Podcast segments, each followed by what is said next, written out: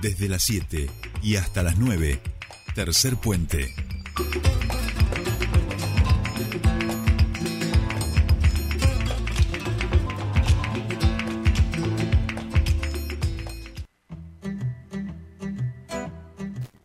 Continuamos con más tercer puente y les hablábamos al inicio del programa sobre una sanción que se realizó a un prestador por delitos contra la obra social y los afiliados. Hablamos de instituto.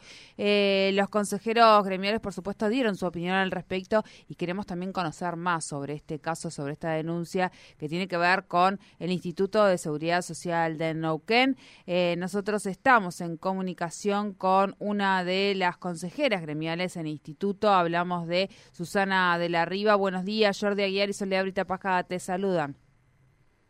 Eh, buenos días a ustedes y buenos días a toda la audiencia.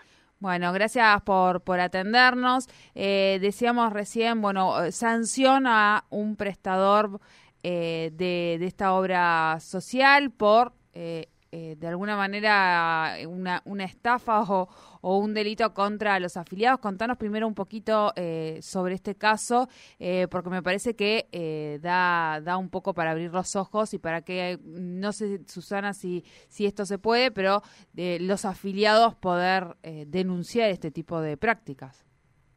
Bien, hay varias, varias aristas ahí en tu intervención. Primero, eh, nosotros dimos a conocer este caso, uh -huh. pero ha habido otros casos. O sea, eh, es habitual, capaz no tan habitual como, como nos gustaría o como debiera ser, pero es habitual que eh, se, se le haga sumario a, los a los prestadores por distintos motivos. Según lo que nos ha expresado la, la directora del sumario del instituto, el 80% de las denuncias que se reciben en el instituto son por cobro indebido y el 70% de esas han terminado en sumar todas en sumario y, y el 70% con sanción. Dimos a conocer esto porque nos parecía que era oportuno que los afiliados y las afiliadas sepan que cuando denuncian a un prestador no siempre queda el saco roto, que hay un, un departamento de sumario que debe ser más ágil, que nosotros entendemos que ha sido muy lento, que no se que no pueden pasar años y de hecho se le está haciendo una modificación perdón, a ese reglamento para que funcione mejor, pero la realidad es esa, que hay prestadores que más allá de los convenios que firman con instituto, donde el instituto paga el 70% de una práctica, eh, el afiliado, la afiliada pagan el 30% de esa práctica, cobran por encima de eso un cobro indebido que a su vez es una evasión fiscal porque es un, un, un monto sobre el que no se da factura. Claro, y eso hoy te... en, eh, eh, perdón, sí, Susana. Y hoy yo... es la preocupación, digo, ahí cierro, y hoy es la principal preocupación de los compañeros y las compañeras que se acercan a nosotros, el cobro del plus. Claro. Eh, Jordi te saluda, buen día. Te iba a decir buen que día. entendemos que esto, quienes vivimos en la provincia de Neuquén, es una suerte de práctica naturalizada en muchos casos. Lamentablemente. Eh, claro, que digo que se le suma a este coseguro, que es el, el, lo que corresponde, ese 30%, pero que después hay una suerte de coseguro que además, como vos bien decías, es en negro. Y en este caso, por eso queríamos charlar con vos, porque es eh, tratar de, de, como decía Sole, de, de, poner un poco de luz y de empezar a, desnaturalizar precisamente estas prácticas, porque la sensación a veces, Susana, es que ¿para qué voy a denunciarlo si no va a llegar esto a ningún lado, no? Exacto. Por eso nosotros, además de las denuncias que han hecho los afiliados, afiliadas directas, hemos hecho recientemente una denuncia eh, los consejeros y las consejeras. Hay eh, eh, sumarios que se inician de oficio dentro del instituto cuando se descubren eh, situaciones como esta. Lo que pasa es que tenemos que ir un poquito más allá porque vos pensás que el afiliado y la afiliada están en una situación de indefección prácticamente con el profesional por la confianza, por los años, porque si vos claro. vas al médico es porque estás enfermo.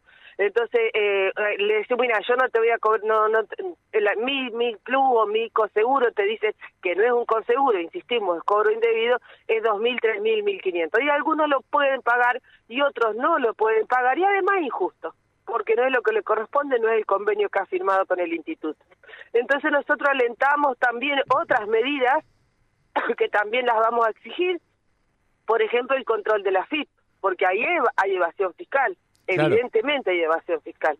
Eh, vamos, estamos eh, exigiendo y trabajando y creo que va a salir, porque nos faltaría en la sesión del Consejo de Administración, ya se leyó la última versión de la modificación en la sesión de ayer, esperemos que salga el documento final, donde además de las sanciones ya previstas, porque no es que no hay sanciones previstas para los profesionales, se agregue la de la expulsión de la cartilla de prestadores para que dejen entrar a otros prestadores que sí tienen la intención de trabajar con la obra social. Son todas medidas eh, que las estamos lanzando, que las estamos haciendo. Eh, hay una forma de denunciar, si quisiera el afiliado o la afiliada hacerlo rápidamente, sin ir hasta el instituto, que es vía la página de instituto, y digo, y esperamos que los profesionales se pongan a la altura. No todos los profesionales lo hacen, hay excelentes médicos, hay gente que te atiende si vos no tenés plata y no te cobra el coseguro y se lo pagas en la próxima consulta, también es así, pero hay muchos que abusan y cobran este plus. Claro, tal cual, tal cual. Eh, bueno, te agradecemos mucho este contacto, Susana, y sí, por favor, eh, por ahí decir cuáles son las vías de comunicación en el caso de que algún afiliado en este momento esté escuchando la radio y diga, yo tengo esta situación, ¿cómo, a dónde se comunica, cómo puede hacer?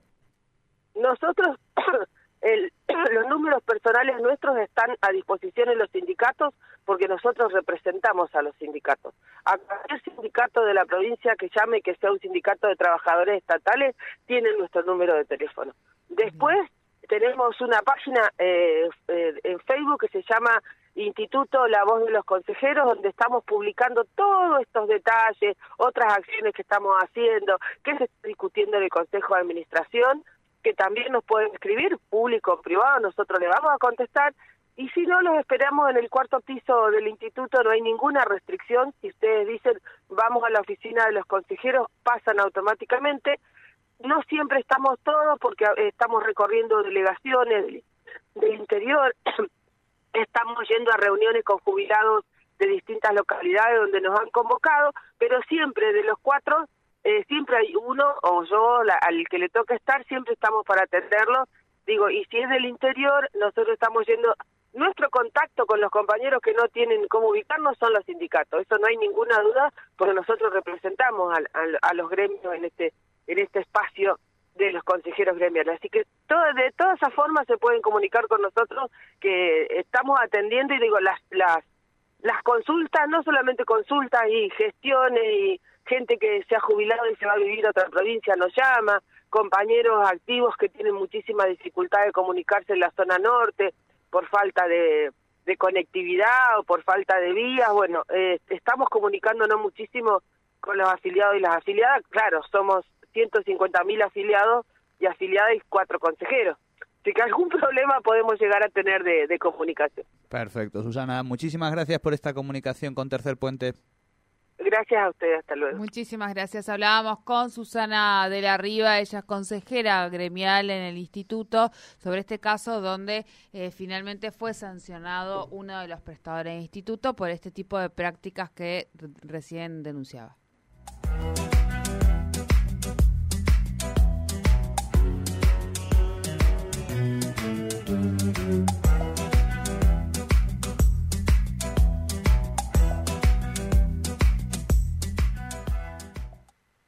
Subite al tercer puente con Jordi y Sole.